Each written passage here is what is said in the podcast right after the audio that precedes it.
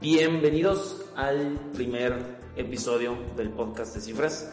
Esta vez estaremos hablando sobre la inflación, qué es, cómo funciona la situación actual de México, es buena, es mala y algunos ejemplos. Y posterior a esto vamos a tener tres cápsulas en las cuales son la inversión de la semana, que vamos a recomendar inversiones, la empresa de la semana, que vamos a hablar de empresas que, que nos gustan y la noticia de la semana, que va a ser una noticia eh, contundente, ¿no? Entonces, sin más, comenzamos. Perfecto. Pues primero bajar el tema de qué es la inflación. Todos sabemos que por definición es el aumento generalizado de los precios y bienes en una economía durante un periodo, ¿no? ¿Qué es esto? Es pues la inflación para mí viene siendo como el motor o el ritmo cardíaco de una economía y muchas veces no sabemos si es buena o es mala. Creo que ahorita vale la pena recalcar que es buena siempre y cuando el pulso cardíaco esté controlado y esté moderado, ¿no? Por eso todos los bancos centrales se ponen como meta tener un rango objetivo que esté eh, pues los precios aumentando. De hecho, en México el rango objetivo es 3 más menos 1, o sea que vaya de 2 a 4. Actualmente estamos fuera de rango. La última inflación de agosto fue de 5.81. Ha estado disminuyendo. Ajá, ha estado disminuyendo, pero pues llegamos a estar en niveles casi del 7% de inflación. Sí, o sea, todo esto del, del, tema actual me parece importantísimo explicarlo ahorita al comienzo del episodio un poco con, con peras y manzanas para que la gente, porque luego si hay gente estudiada, educada, en otros temas que no entiende por qué existe la inflación y que si se sale de control es muy mala, que para eso tenemos un banco central extremadamente importante. Eh, entonces, eh, también explicar cómo se da, ¿no? ¿Por qué y cómo? Sí, chinos. Sí, el, el, el, ejemplo de las papitas creo que funciona muy bien. Es muy real para todos. Eh, de los rancheritos de, los rancheritos, sí. Como eh, bueno, si, hoy, hoy en día, suponiendo que estamos en los noventas, este, vamos a hacer rancheritos que cuesta 10 pesos. No, eh, menos. no, sí, en la estaban 5 pesos. Bueno, 5 pesos, el, eh, supongamos que el año siguiente, así nada más, caso hipotético, cuesten 10, la inflación fue de un 100%, por tanto, eh, no, es que, no es que haya subido de precio la bolsita de rancheritos, sino que tu dinero vale menos. Y este. Sí. O podría ser también que subiera el, precio de los rancheritos. Sí, yo creo que son dos cosas, ¿no? La primera, ¿cómo afecta la inflación a tu bolsillo? Entonces, ¿cómo afecta, no? Eh, imagínense que nosotros ahorita tenemos 100 pesos. Entonces, vemos que tenemos una inflación del 5.81. En un año, eh, nuestros productos, o sea, lo que hoy podemos consumir, va a valer 105 pesos con 81 centavos. Lo que hoy vale 100 pesos, en un año va a valer 105 con 81. Entonces, si no hacemos nada porque nuestro dinero crezca al mismo ritmo de la inflación, pues realmente en un año vamos a tener que decir, ok, pues ya no nos alcanza para el bolillo, las tortillas y el pollo, vamos a tener que decir, ok, sacrifico mitad de kilo de tortillas porque estos 100 pesos que tenía hace un año, ahora tengo que tener 105 pesos, ¿no? Entonces es un sacrificio si nuestro dinero no crece al mismo ritmo, ¿no? Entonces por eso siempre nuestra recomendación de invertir tu dinero mínimo al ritmo de la inflación para que tú año con año o tiempo con tiempo puedas poder, eh, pues poder satisfacer tus gustos y necesidades con el mismo dinero que tienes en el bolsillo, ¿no? Ok. ¿Cómo, funciona la, la inflación, Tocayo? Así como como derecha a la flecha. El, el, el, ejemplo que pusimos ahí en, en, redes sociales hace, hace rato y que me encanta es volviendo al ejemplo este de, de la fábrica de los rancheritos. Y era que creo que habíamos puesto como cuatro ingredientes para hacer unos rancheritos que era eh, la renta de la fábrica, la nómina de los empleados, eh, el aceite y, el maíz. ¿no? Y el maíz, exacto. ¿no? Entonces tú necesitas todo eso para, pues, para crear una bolsa de rancheritos y entonces imagina, o sea que es un, es un fenómeno natural, eh, económico, que año con año el costo de producir unos rancheritos te suba. Sí, esto más que nada sube porque la economía está creciente, ¿no? Mientras la economía esté creciente, la gente va a estar demandando más productos, entonces a la hora de que haya más demanda, pues los precios van a subir por la misma demanda, ¿no? Claro, o sea, es, es, es muy fácil entender que de repente, o sea, tú a tus empleados les pagas 100 pesos, o sea, tu nómina en total es 100 pesos, y que año con año les des un aumento. ¿no? Que el próximo año ya tu nómina sea 105, entonces tu nómina subió 5%, que el precio del maíz haya subido eh, un 10%, que el dueño de la bodega te cobre un 5% más con año y el maíz, no sé, imagínense como la sequía de ahora que hubo también, eh, no sé, un aumento, entonces el maíz te sale 15% más, ¿no? Entonces es normal que tú año con año, para poder seguir teniendo la misma utilidad de tu producto que vendes, pues, pues también subas el precio. Si antes vendías tu bolsa de rancheritos en 5 pesos, pues entonces le vas a aumentar un 20% y ya la vas a vender en 6. Y eso repetido muchos años, pues lleva al fenómeno de, bueno, hace 10 años costaban 5 pesos y ahorita los rancheritos, cuando están en el Oxxo, eh, 18. no sé, están carísimos, ¿no? La bolsa chiquitita. Algo así. Yo creo que aquí vale la pena como recalcar, derivado del concepto, que existen dos tipos de inflaciones, ¿no? Está la subyacente y no la subyacente. La subyacente es la que actualmente, o sea, en México, el INEGI es el que está monitoreando y está midiendo cuánto va incrementando la inflación quincena a quincena, ¿no? El INEGI hace este reporte quincenalmente y nos dice, ok, la inflación subyacente subió tanto por ciento y la no subyacente subió tanto por ciento. Ahorita actualmente la que está haciendo ruido muchísimo es la no subyacente. ¿Qué incluye esta canasta de no subyacentes? Incluye productos agropecuarios, desde la calabacita, el jitomate, el chile, o sea, todos estos productos materia prima y además los energéticos, que puede ser el tema del gas, que ya vimos que fue pues uno de los productos que más subió a raíz de la pandemia y además también ahí entran hidrocarburos, gasolina y demás. Esta no se puede controlar tanto en un país porque eh, pues estos son precios internacionales, ¿no? Vemos que está, no sé, el barril de petróleo Texas, que ahorita está alrededor de 70 dólares, pues es el mismo precio si estoy en Japón así estoy en México, ¿no? O sea, son cosas que mexicanamente no podemos controlar porque es un precio internacional. Lo que sí podemos controlar actualmente es la inflación subyacente. La inflación subyacente ya vienen siendo artículos para vestir, bebidas procesadas, o sea, servicios y productos más ya hechos in-house, que igual y sí se derivan de productos eh, como agropecuarios, de que a ver si estás haciendo una salsita, pues viene del jitomate, pero ya es algo procesado, ¿no? Entonces, esa inflación actualmente está más controlada. Entonces, aquí igual y entramos al tema de las políticas monetarias, de quién puede controlar esa inflación y quién no la puede controlar, ¿no? Sí, que creo yo que mucho de la inflación que vimos ahorita en, en este año del 2021 viene por la no subyacente, sobre todo por el tema de los granos. ¿no? La, La escasez. La escasez de los granos, eh, que, pues bueno, con los granos alimentas también al ganado y pues los granos se hacen tortilla y los granos solitos pues, también se los come la gente, entonces por la escasez subió muchísimo el precio y esto hizo que, pues obvio, o sea, hay que imaginarse que el, el que tiene ganado, si compra un kilo a 10 pesos y de repente le sube a 20 pesos el kilo, pues entonces el costo de vender ganado y de producir ganado pues, le sube, ¿no? Entonces él al final también va a vender la carne más cara, que fue, mucho, fue una- de, fue mucho de lo que pasó con el pollo. Es inflación producto de una escasez de oferta.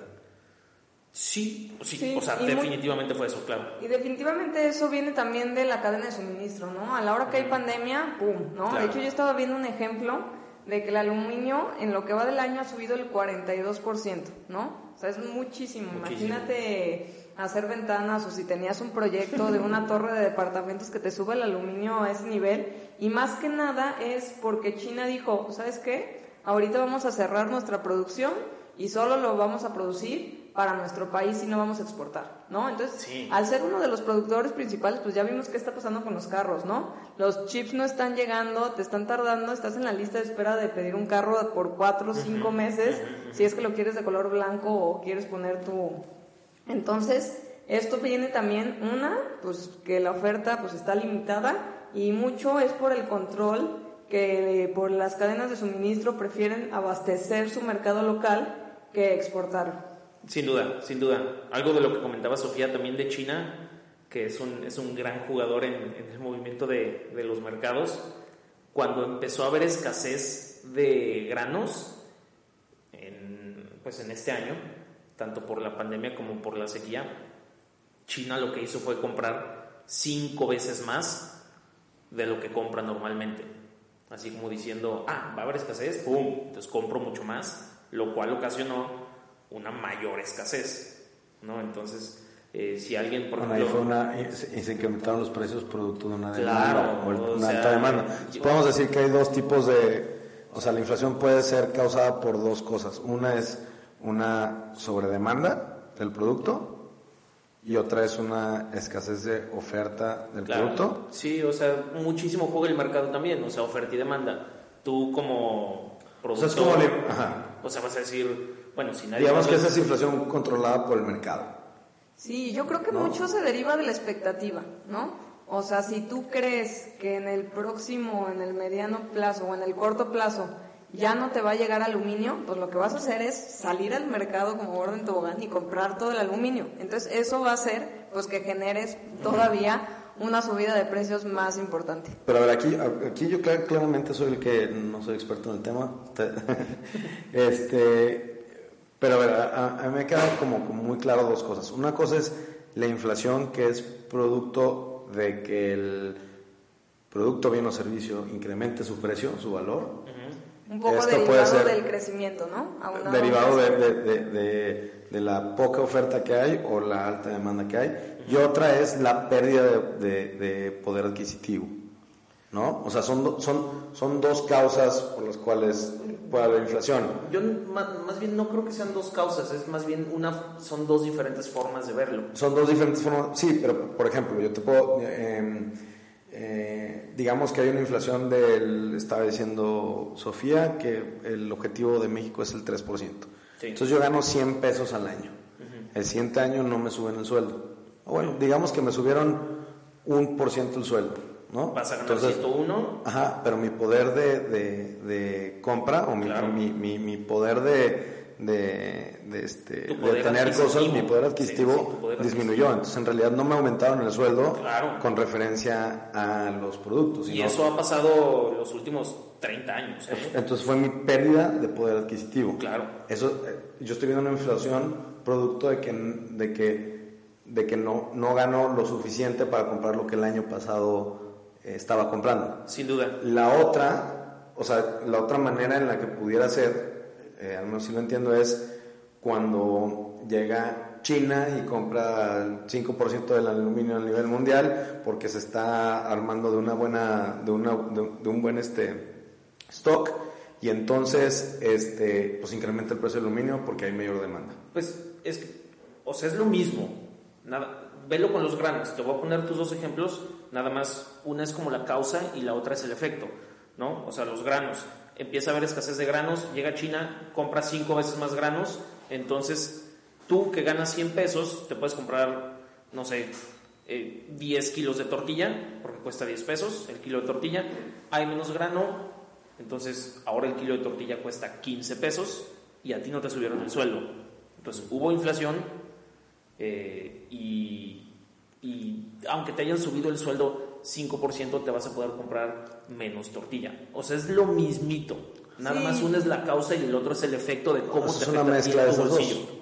Y ah. totalmente, o sea, lo que decíamos, pues la, la, inflación que reporta el INEGI, que reportó ahorita 5.81 en agosto, pues realmente probablemente no es tu inflación, ¿no? O sea, yo si me pongo a ver lo que hay en la canasta básica, pues igual y yo no consumo la mitad de las cosas, ¿no? Y igual y yo consumo otros bienes. Entonces, Tú haces la pregunta que le hicieron al presidente. ¿Cuánto vale un kilo de tortilla? Creo que como 15 pesos actualmente. ¿Tú tocayo? No quiero responder igual que el presidente. Pero mm, no, creo que está más alto, ¿eh? Sí, ahorita por, Subió muchísimo. Subió muchísimo. Bueno, estoy viendo, digo, no sé qué fuente sea, pero creo que es 16. Yo no tenía ni idea. Está mal. ah, no, el presidente lo que dijo fue que él no sabía porque no era la señora de la casa, ¿verdad? Sí, pero eso fue Enrique Peña Nieto. Sí, sí, sí, o sea, el expresidente. el expresidente, exactamente.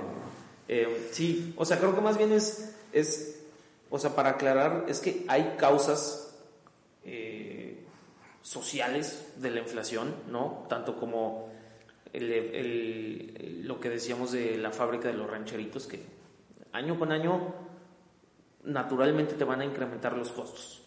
Pero eso, y eso lo hace.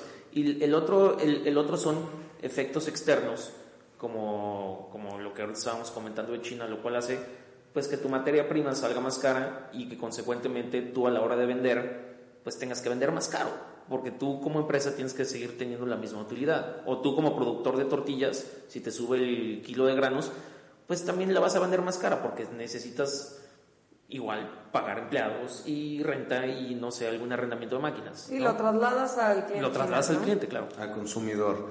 O sea, este, me gustó mucho lo que dijiste ahorita, Tocayo. O sea, o sea, una cosa es la causa, la causa es porque hay menor oferta o mayor demanda, por así decirlo. Un, Dos de varias que seguramente hay. sí. este, pero como para entender el concepto así muy generalizado y el efecto es que no te va a alcanzar con lo mismo que ganas ahorita para comprar esos mismos productos.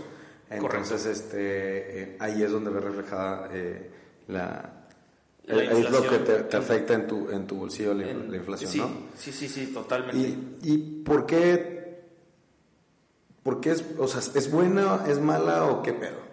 Pues mira, yo digo que es buena siempre y cuando esté controlada, ¿no? O sea, venimos del caso, bueno, en los ochentas, que ha sido como el caso más representativo. Ahorita ya hemos estado hablando de la inflación creciente, ¿no? Que los precios van aumentando con el paso del tiempo, pero también existe la deflación.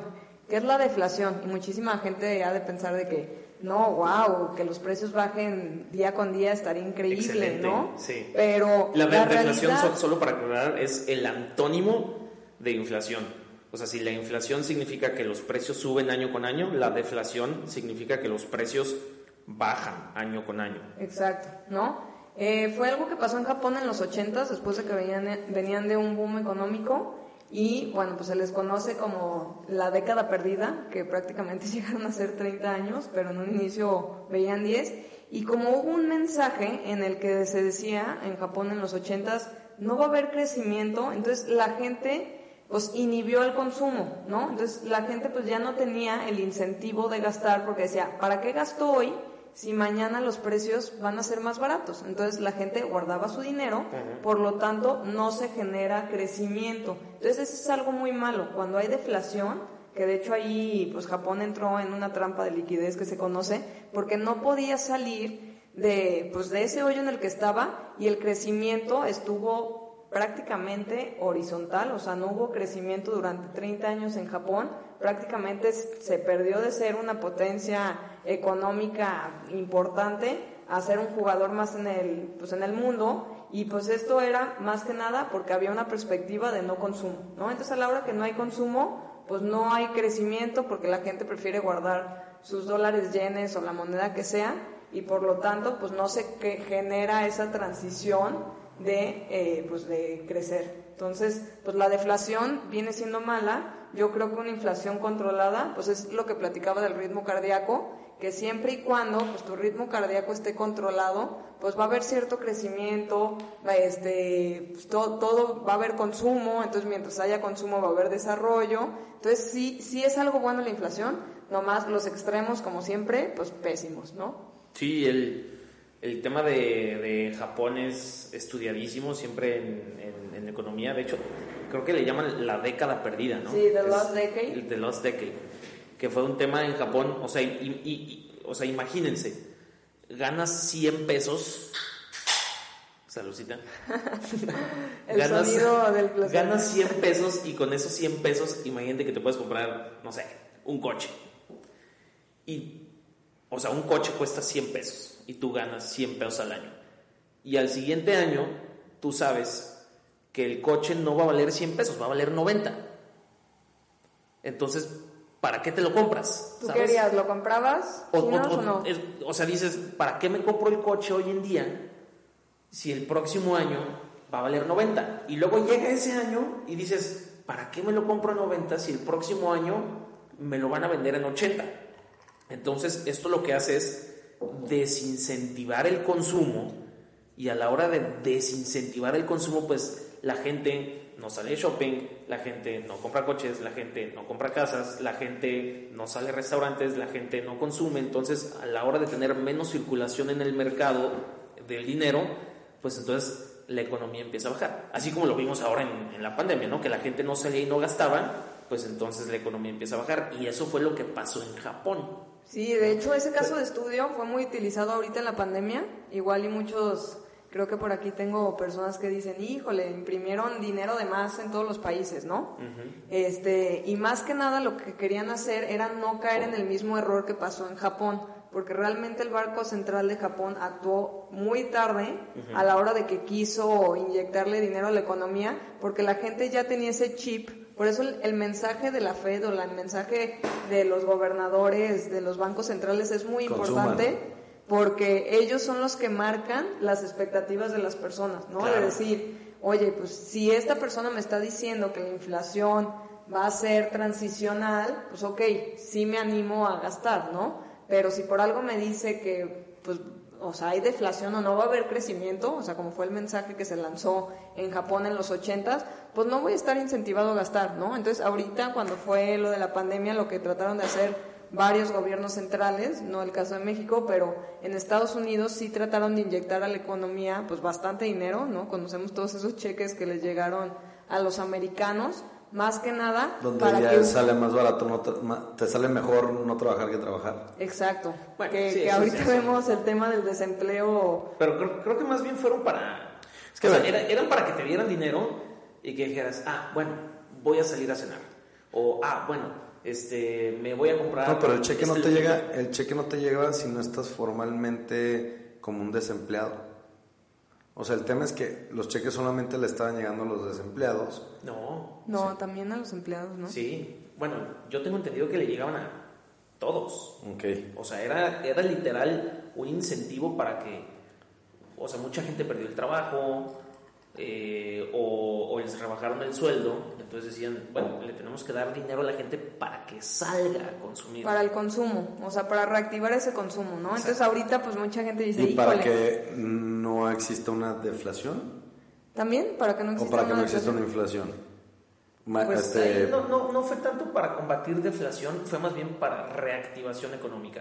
Esa, que esa más bien yo, fue una... yo ya saben cómo, o sea, yo, yo- yo lo que, ahorita volviendo rapidísimo al, al- al- al tema de Japón, y esto lo, lo, dejo ahí votando, porque para mí el tema de, de- que sucedió ahí, como con- concluyendo desde mi perspectiva, fue una, un buen gasto de los recursos que existen en general. Y eso, desafortunadamente, en una economía con la que estamos, pues termina siendo perjudicial para el país, financieramente hablando. Pero al final del día, en, mi opinión, lo que estamos generando con este tema de, que siga circulando y generando y, e incentivando el consumo es como precisamente terminando los recursos. O sea, si hay inflación, en mi cabeza es, si hay una inflación alta, es porque cada vez hay menos recursos y cada vez hay más demanda de esos recursos. Y tenemos un mundo finito. Yo me estoy yendo así como, Sí. como al hippie, pero, pero pues es la- así, así es como, como, como yo también lo tripeo, ¿no? Yo creo que siempre y cuando vaya acompañado de crecimiento, no es mala esa ayudadita y menos en una caída pues importante económica, pero si ponemos de ejemplo extremo y nos vamos a poner Argentina, que Argentina sí ha tenido una inflación pues, o sea, abismal, pero su crecimiento no ha ido acompañado de esa inflación, ¿no? Entonces vemos el caso de Estados Unidos que sí tiene una inflación, creo que el dato que salió este jueves era de también, ¿no? 5.3 anual, o sea, es una 5.3. inflación bastante alta para Estados Unidos, Claro, que ellos esperan estar como en un promedio de 2%, pues se salió del rango durísimo. Sin embargo, va acompañada de un crecimiento, ¿no? O sea, se ve que la economía está creciendo. Sí. Si nos vamos a Turquía, nos vamos a Venezuela, Venezuela, vemos Venezuela, sí. inflaciones. o Inflación sea, del 7000% en No, 2019. no, yo traigo, yo traigo los datos, porque si los quise sacar, en el 2018 la inflación de Venezuela fue del 130 mil por ciento. O sea, es, eso es un dato... Sí, y el crecimiento obviamente no estuvo al mismo nivel, ¿no? Claro que no Entonces, fue del 130 mil por ciento. esos son casos preocupantes de inflación, En ¿no? el Esa- 2019, 9.585% y en el 2020, 2.959%. O sea, yo esto me lo imagino que te levantas en la mañana, la leche cuesta 10 pesos y en la noche cuesta 20. Pero ahí también O sea- es mucho por lo que decía Chinos, que ahí sí hay escasez, ¿no? Ahí sí no hay tanta oferta. Entonces, Es- toda la gente es- se está peleando Yo creo por que lo es que una, hay. una eh, poca demanda por la moneda venezolana. Entonces, Uno. eh, uno. Dos, Sí. muy poca exportación del gobierno, bueno, del país, o Venezuela. Entonces, pues por ende hay menos todavía demanda, no solamente de la moneda como tal, sino como del producto de, de- de Venezuela. Sí, pero creo que creo yo que el más importante fue que el gobierno venezolano lo que dijo fue, uff, tenemos muchísimos pobres, impriman millones de pesos para todos. Exactamente, eso, era mi tercero. Sí, ese, creo que ese fue más bien el, el punto decisivo, lo cual está claramente que imprimir dinero para ayudar a los pobres te lleva a una catástrofe. Volvemos, si no está acompañado de, de querer crecer, Exacto. eso nunca va a ¿Cuánto ser la imprimió solución. Estados Unidos en los últimos años, Tocayo? Yo vi, Uy, no sé, justo pero- un un dato, porcentaje, según yo eran de 3 a 7 billones, una cosa así. Mm, Yo lo vi más bien en, en otro dato, que más bien es el dinero circulante aumentó más o menos 160% en los últimos 10 años. Entonces, realmente no es tantísimo, ¿no? O sea, si nos ponemos a ver, México tiene más o menos el mismo impresión, si lo queremos ver así, de dinero de huevos. circulante. No, pues no estamos de huevos, pero hablando de la inflación, sí hemos tenido una inflación controlada, ¿no? O sea, yo sí ese se lo puedo aplaudir al Banco de México y al gordito Carstens, que Sí. estuvo por ahí mucho tiempo. Sí, pero bueno, yo muchas veces pienso que eso de, o sea, o sea, sí, ok, sí, los números del Banco de México están muy bien, pero yo no creo que la inflación esté al 5%, yo creo que es mucho A ver, entremos a México. ¿Cómo está. México? En temas de inflación. O sea, aquí Sofía acaba de decir que, que sí le da su, su aplauso al Banco de México en los últimos, ¿qué? ¿15 años? Mm, yo creo que menos. Después de la devaluación del 94, sí, ¿no? yo Fue que, se pusieron las pilas. En Sí. los últimos 10 años ha sido un buen récord O 20. de... Sí, ha sido muy bueno. Sobre todo por la autonomía que tiene. O ¿Y sea, ya, ya no hemos tenido devaluaciones, ya no hemos tenido, o sea, sí nos acordamos que el dólar hace no sé cuántos años, que de repente perdemos la memoria, pero pues eso ya fue hace muchísimos años que valía 10 pesos, ¿no? O sea, realmente hasta la devaluación contra el dólar no ha sido tan sustancial como en sexenios o en décadas anteriores, ¿no? Entonces, yo el trabajo del Banco de México no lo veo mal, la verdad.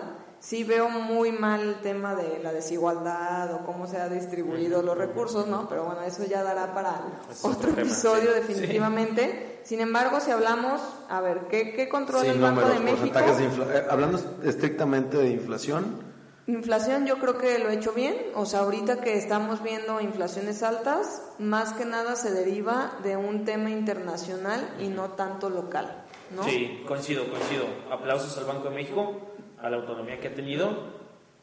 Digo, Y- el, cre- y el que la- crecimiento puede ser juzgable, ¿no? Ese sí, lo puedo sí, juzgar.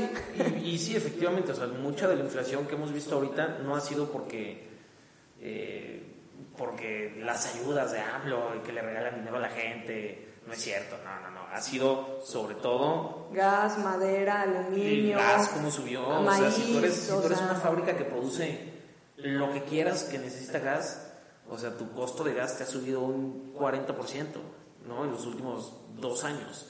Eh, y lo cual va a hacer que tú también vendas tus productos más caros. Lo mismo con, con la gente que produce ganado.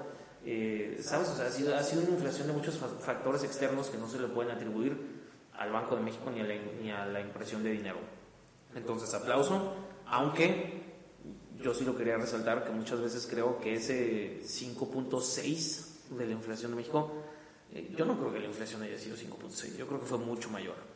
Digo, es que la, la, canasta, hay que saber los productos que tiene la canasta, pero ah, igual no, es nuestro consumo y de servicios y bienes diarios, ¿no? O sea, probablemente tú no estás comprando calabacita y chile serrano todos los días. Exactamente. Y más bien tú vas a un restaurante que si lo ves reflejado en un restaurante en los servicios, pues esa inflación va a ser muchísimo mayor, ¿no? Entonces, sí. este, pues para cerrar un poquito el tema, yo quisiera, perdón Sofía, nada más, eh, antes de, a mí me parece muy importante, para, para mí, a, mí me voló los sesos. Eh, una vez que escuchando a George Gammon, el canal de YouTube de un, un güey de Miami que vive en, en, Medellín y se la pasa poca madre. Pero este señor, eh, como que eh, vía el canal, eh, siempre está incentivando a que veamos los precios ajustados a la inflación. Es un buen ejercicio. no sé, ejemplo de, la vivienda, por ejemplo, en Estados Unidos cuando tú la ves a valor nominal, la vivienda en Estados Unidos pues nada más crece, ha crecido el, el, el, valor de la vivienda, ¿no? Y cuando lo ajustas a la inflación, o sea, cuando le, le quitas el porcentaje de inflación año con año, te das cuenta que, que también los, los bienes raíces y la vivienda bajan. Entonces, para mí, eh, el análisis ajustado a la inflación fue así un tema que también invito a que, a que a que se haga porque es muy...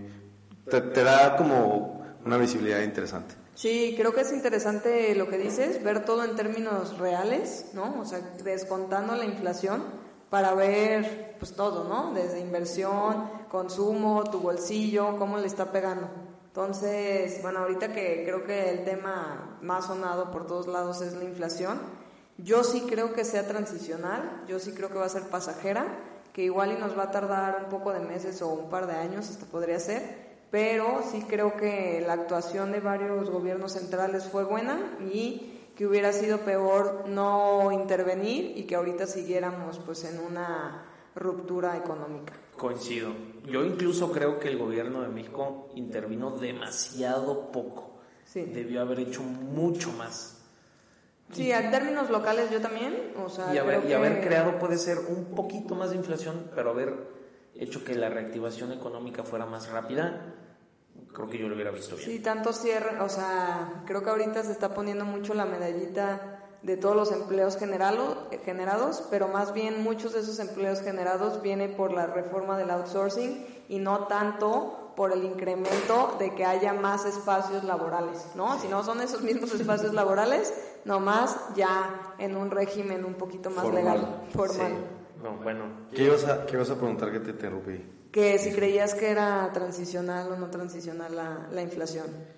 O sea, se refiere a que, si es mientras, mientras se arregla la cosa o, o ya se van a quedar O de aquí va a tronar. O sea, mi, mi percepción personal, Luis, Escobedo, luego van a pensar que eres tú, es que no, güey, o sea, para mí es, para mí es claro que hay una escasez de recursos, o sea, para mí no es una línea recta en una gráfica que va creciendo, es, un, es, un, es una parábola.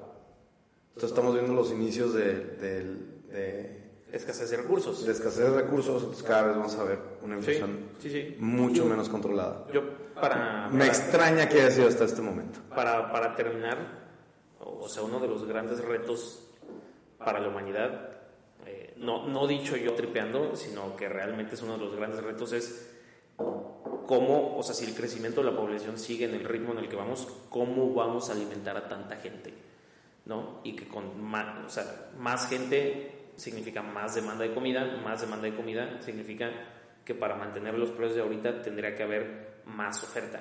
Si lo vamos a lograr o no, quién sabe, lo cual puede hacer que los precios suban todavía. Por eso ya empieza la carne de laboratorio. Sí, bueno, sí, bueno, esto ya, esto ya fue más filosofando, ¿no? Pero, pero sí. Pero sí, ¿no? O sea, no por nada ahorita se dice que eh, el nuevo anillo es un O sea, que ya los diamantes están overvalue y ya es más bien una mesa de madera la que quieren las mujeres, ¿no? Porque ya es tan, tan escaso. no de plástico. Tan escaso. Yo, yo, te aseguro que van a empezar a caer los precios de, se va a devaluar los diamantes, el oro, o sea, porque son, son, son cosas que nosotros le otorgamos un valor.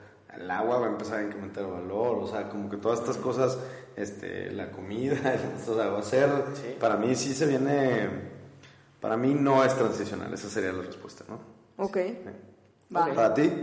Para mí sí es transicional, aunque creo, o sea, coincido que en el largo plazo sí vamos a ver esta escasez y que va a haber, o sea, no, no tan maquiavélico, pero sí va a haber pleito por recursos naturales. Sí, yo también creo que no es tan extremo como tú lo pintas, o sea, no creo que... Diez años, Luis Escobedo, diez años. Tienen que saber que Luis Escobedo, alias Chinos, es es, este, le gusta el caos. El, caos, económico, lo desea, lo desea. No, no, no lo deseo, lo, lo, estoy viendo a la vuelta de la esquina.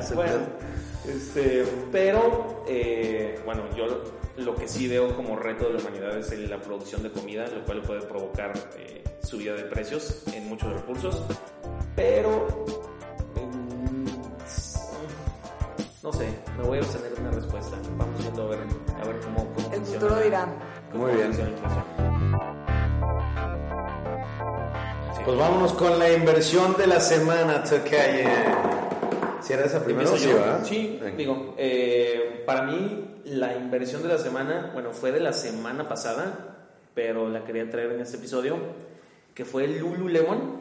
Lululemon, ¿conocen Lululemon? Es esta marca de... Yogis. Ajá, de, pero, pero de yogis nice. Obvio. ¿No? Hacen ropa de, de yoga y bueno, ya mucho de deporte. Y la acción la semana pasada subió alrededor del 13%. Uf.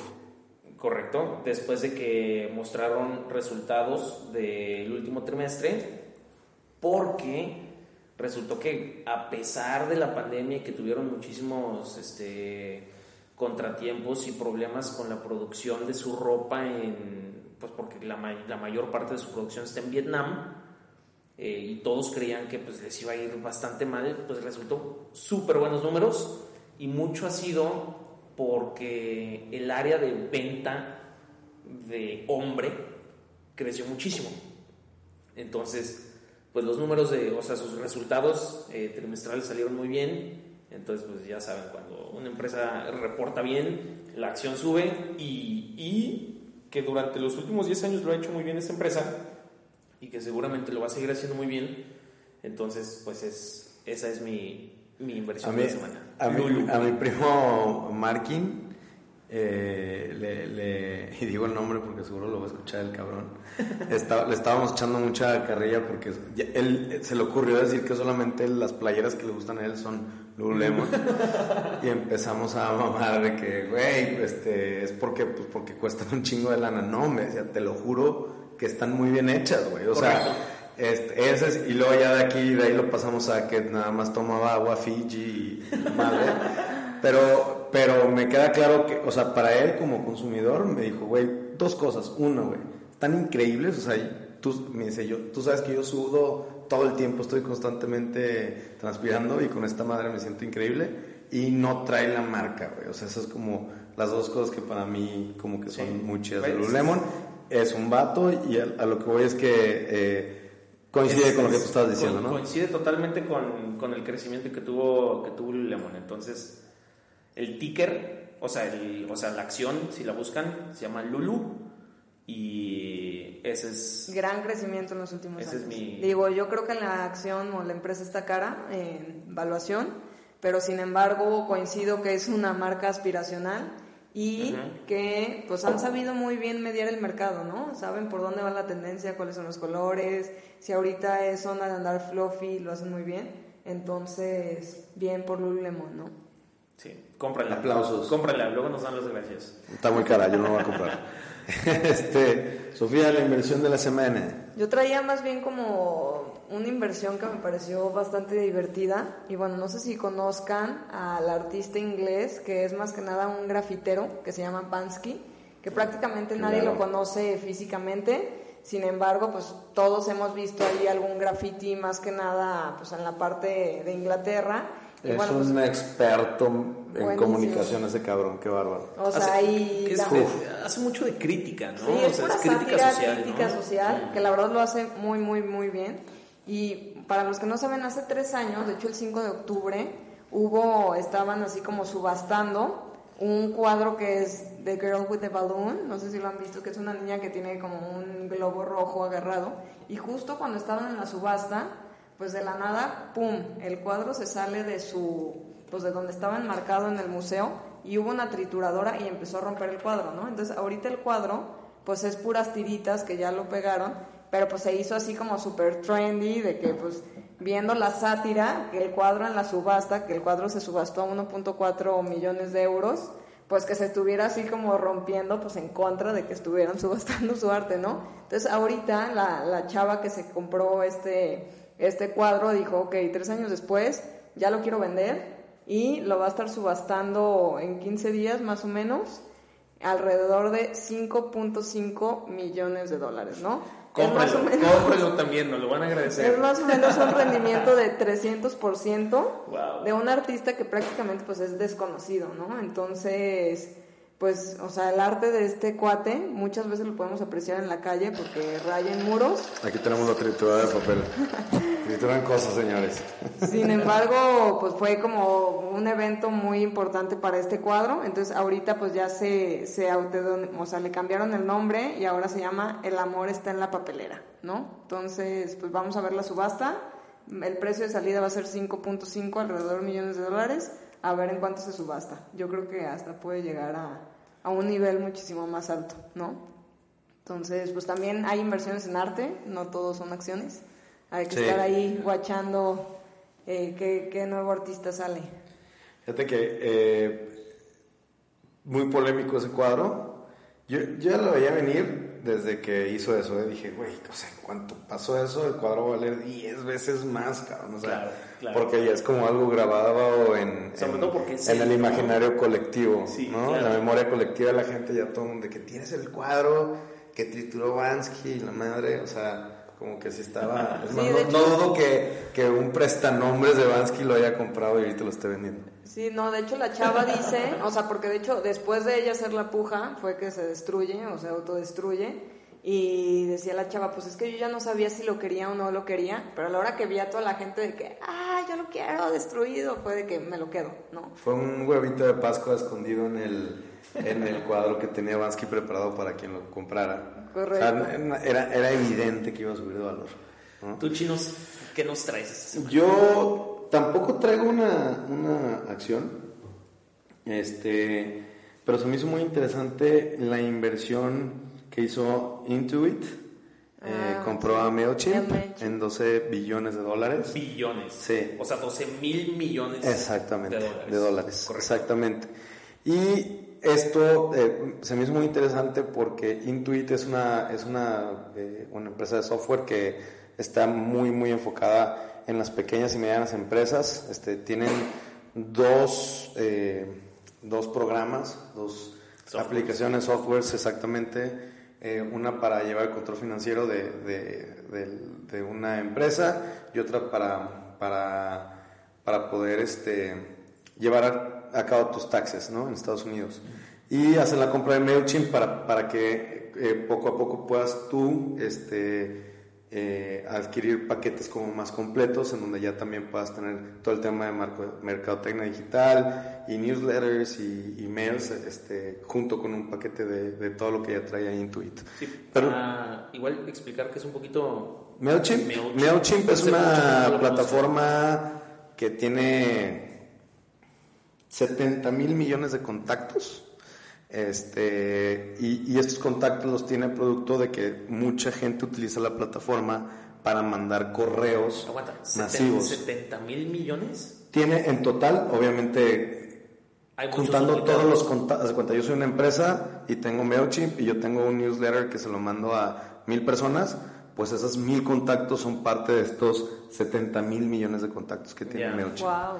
Entonces es una empresa con una cantidad de data que no tienes una idea, ¿no? Entonces, no solamente eh, la idea de Intuit no es, no es que solamente le puedas mandar un invoice, o sea, un, este, una factura a un cliente, sino este, saber qué tipo de mercadotecnia le vas a mandar al cliente que no está pagando a tiempo la factura. O sea, está bastante interesante. Y esto conecta con, este, con el, la empresa de, de la semana, voy a dar como, como pauta. Ahora empezamos con la empresa de la semana, que la empresa de la semana es MailChimp porque me pareció algo muy interesante que hasta parece ajeno, no sé si, o sea, antes las empresas las chambeaban y crecían y crecían producto del chamba y el jale del empuje de la, del equipo, de, la gente. Y este, y no había como tanta esta onda de venture capital, de angel capital y, de capital foráneo bueno, o, externo a, a la empresa. En sus 20 años de historia, MailChimp nunca ha participado en ninguna ronda de financiación. Wow. En ninguna. Wow. Es decir, nunca ha recibido financiación externa para seguir funcionando.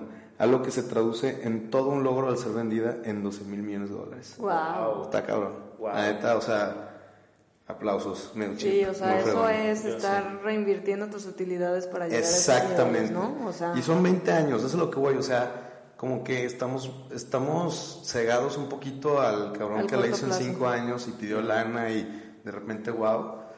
O sea, esta empresa es producto de chamba de 20 años. O sea, yo hace 20 años tenía 12, era seguramente un idiota, pero 20, 20 años es muchísimo tiempo y, y creo que es producto de un gran esfuerzo y de estar reinvirtiendo y de tomar buenas decisiones el, eh, eh, la venta de MailChimp a, 12 mil millones. Es como, como lo que decíamos de, o sea, el interés compuesto también funciona en, la constancia laboral, ¿no? O sea, reinvertir tus utilidades para generar algo más grande también aplica en el tema empresarial, sin duda.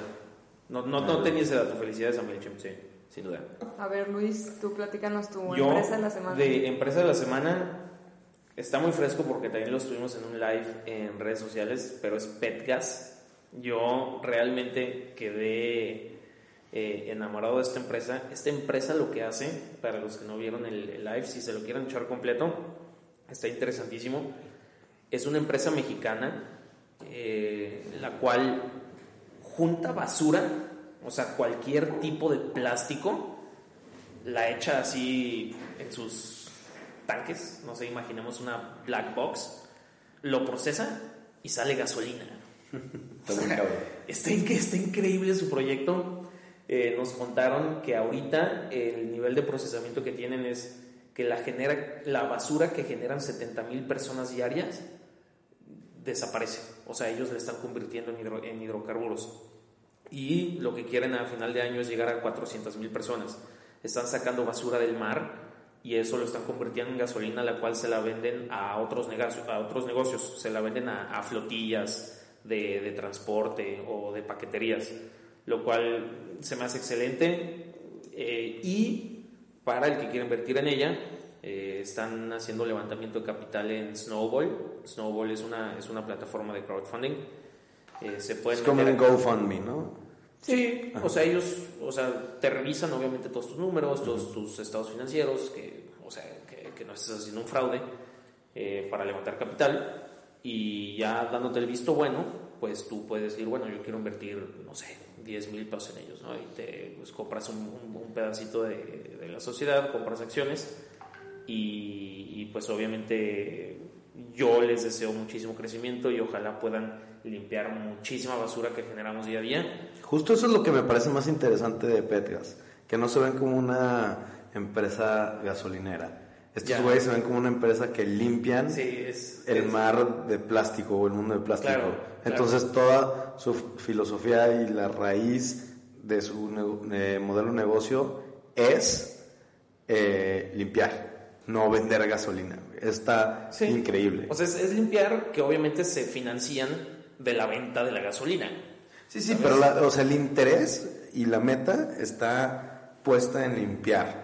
Eh, la gasolina es un medio para poderlo lograr, güey. Sí, o, visto al revés también, pues está a todísima madre hacer dinero con una buena causa. O sea, no tiene nada de malo querer hacer dinero siempre y, y, más si estás ayudando al medio ambiente.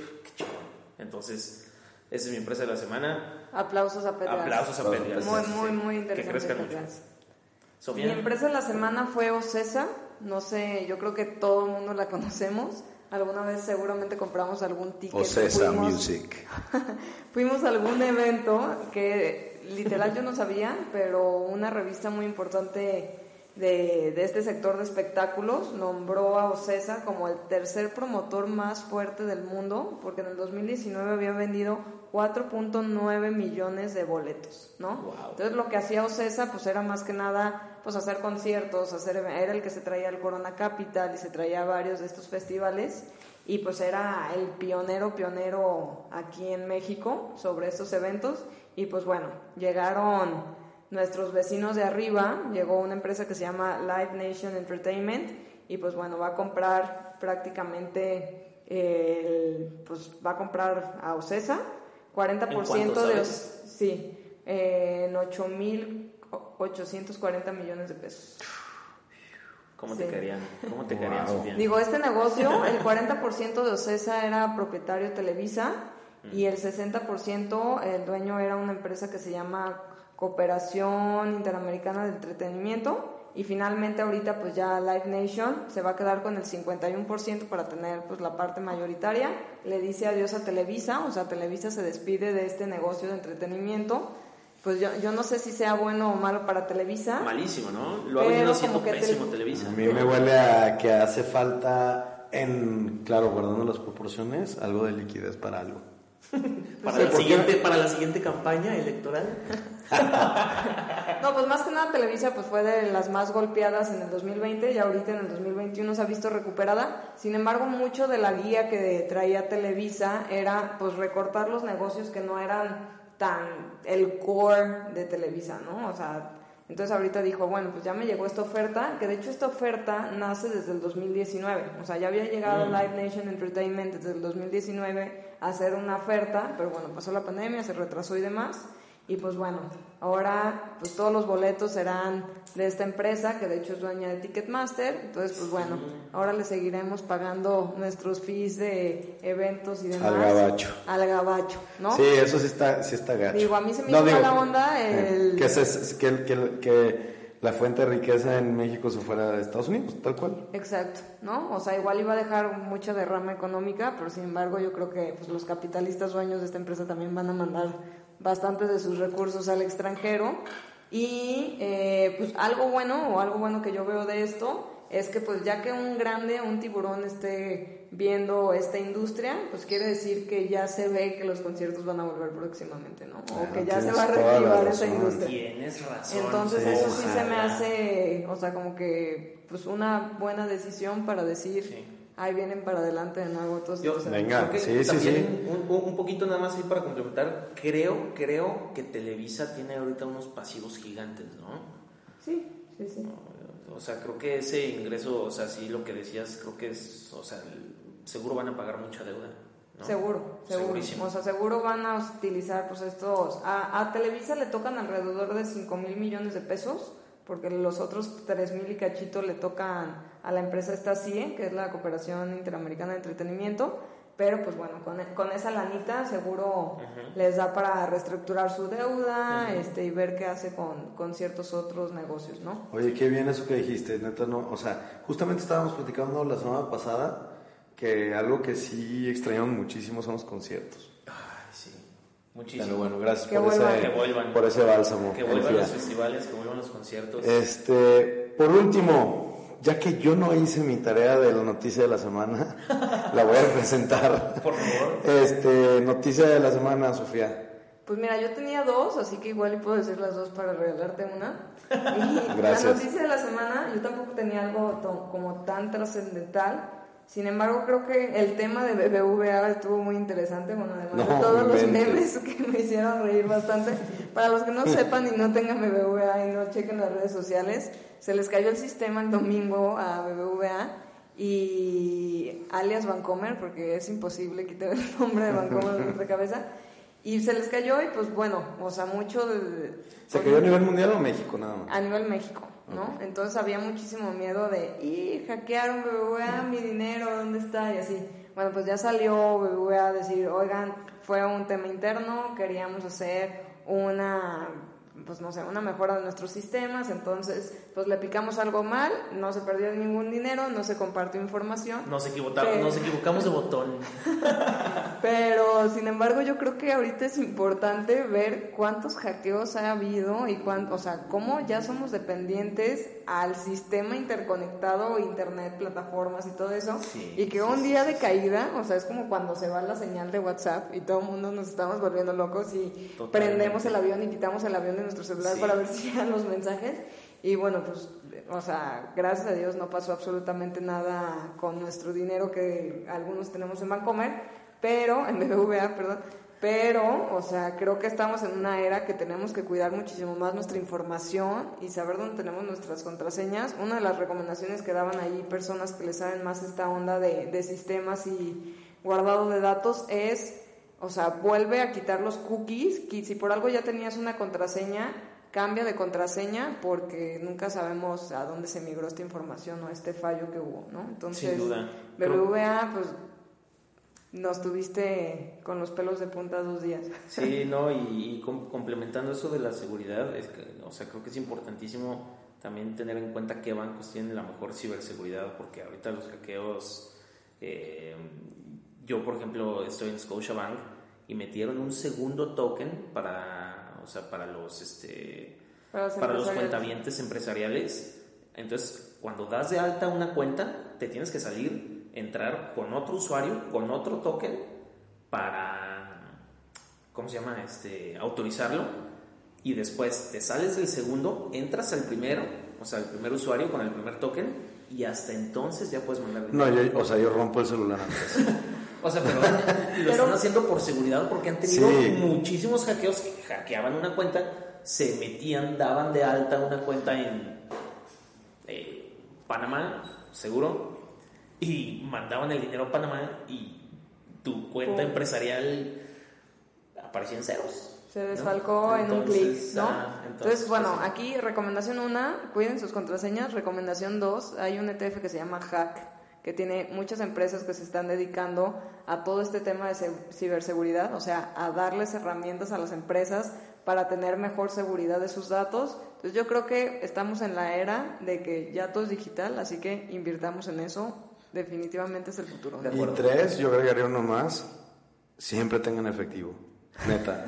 O sea, es importantísimo siempre tener algo de efectivo. Oye, a ver, yo, yo, yo estaba en un, en un restaurante comiendo con, con mi familia política mi y mi familia. Y este. Y, o sea, si no es porque en tres traíamos efectivo, no se paga. Todos éramos BBVA. Este. Eh, y, ah, no, no éramos, no, éramos que nosotros éramos BBVA, es que la, terminal. era BBVA. Entonces, este, a lo que voy es, poco a poco nos estamos liberando de, del efectivo. Está claro que esa es la, la tendencia y lo que quieren los, los, eh, los organismos centrales. Pero, pues, siempre es importante tener una lanita en cash. Siempre. Algo. Algo. algo, Sí. O sea, no, no, vayan a tener sus ahorros en cash, por favor. No, no, no, no, no, no, Necesitas. No, no, no, necesitas un muy mínimo porcentaje que te saque de cualquier apuro. En eso el pago de una ambulancia, el pago de una emergencia, el pago de muy muy leve, o sea, sí tener algo de cash. Y yo creo que también manejar dos bancos, ¿no? O sea, el casarnos siempre con una sola institución, yo no lo veo tan conveniente. O sea, ten dos. O sea, aunque, aunque tengas una escondida en el cajón más escondido de tu casa, pero siempre jugar con dos porque pues ya vimos que de repente pueden haber apagones. En este caso fue de pocas horas, pero yo me acuerdo hace no tanto que si Banco, por ejemplo, eh, se le cayó el sistema tres días y luego hicieron una revisión, o sea, ya más regulatoria y también no me acuerdo si fue Scotia u otro banco que lo pagaron cuatro días. Entonces, con este tema yo creo que vale la pena tener dos jugadores para, para nuestros gastos y pues cuidar nuestra ciberseguridad e invertir en ciberseguridad, tanto en nuestra empresa como en lo personal. sí. Tomando la palabra, eh, noticia del día. Mi, mi, noticia de la semana, mi noticia de la semana, que ya Sofía durante el tema de la inflación lo mencionó un poco. es la, la recuperación económica que hemos tenido durante el 2021.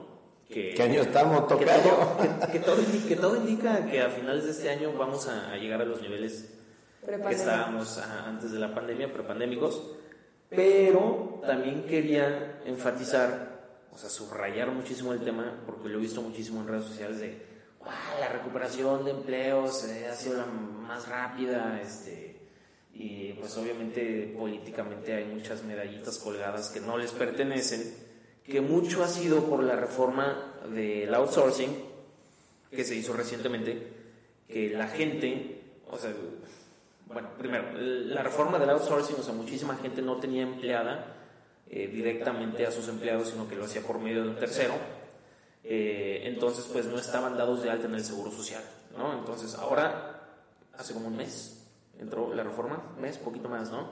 Entró la reforma, entonces, pues ya es, o sea, ya es mucho más difícil hacer esta, esta triangulación de Sí, empleo. de hecho, todavía no está así como 100% activa, sin embargo, Pero- pues ya todo el mundo se está Sí, ahí, Sí, ¿no? o sea, ya la gente ya dice, ah, bueno, yo antes los tenía empleados por un tercero, pero eh, ya no lo voy a hacer porque si no me van a perseguir y me van a pegar un multón. Entonces, lo que están haciendo es estos empleos, eh, pues ya los están haciendo directamente eh, en el IMSS. Que, En la formalidad. Ah, que no, no está mal, ajá, o sea, ya en la formalidad, que no está mal, pero no es, o sea, entonces ha habido un crecimiento muy alto eh, de, de empleos formales, pero no porque nos estemos recuperando económicamente así de rápido.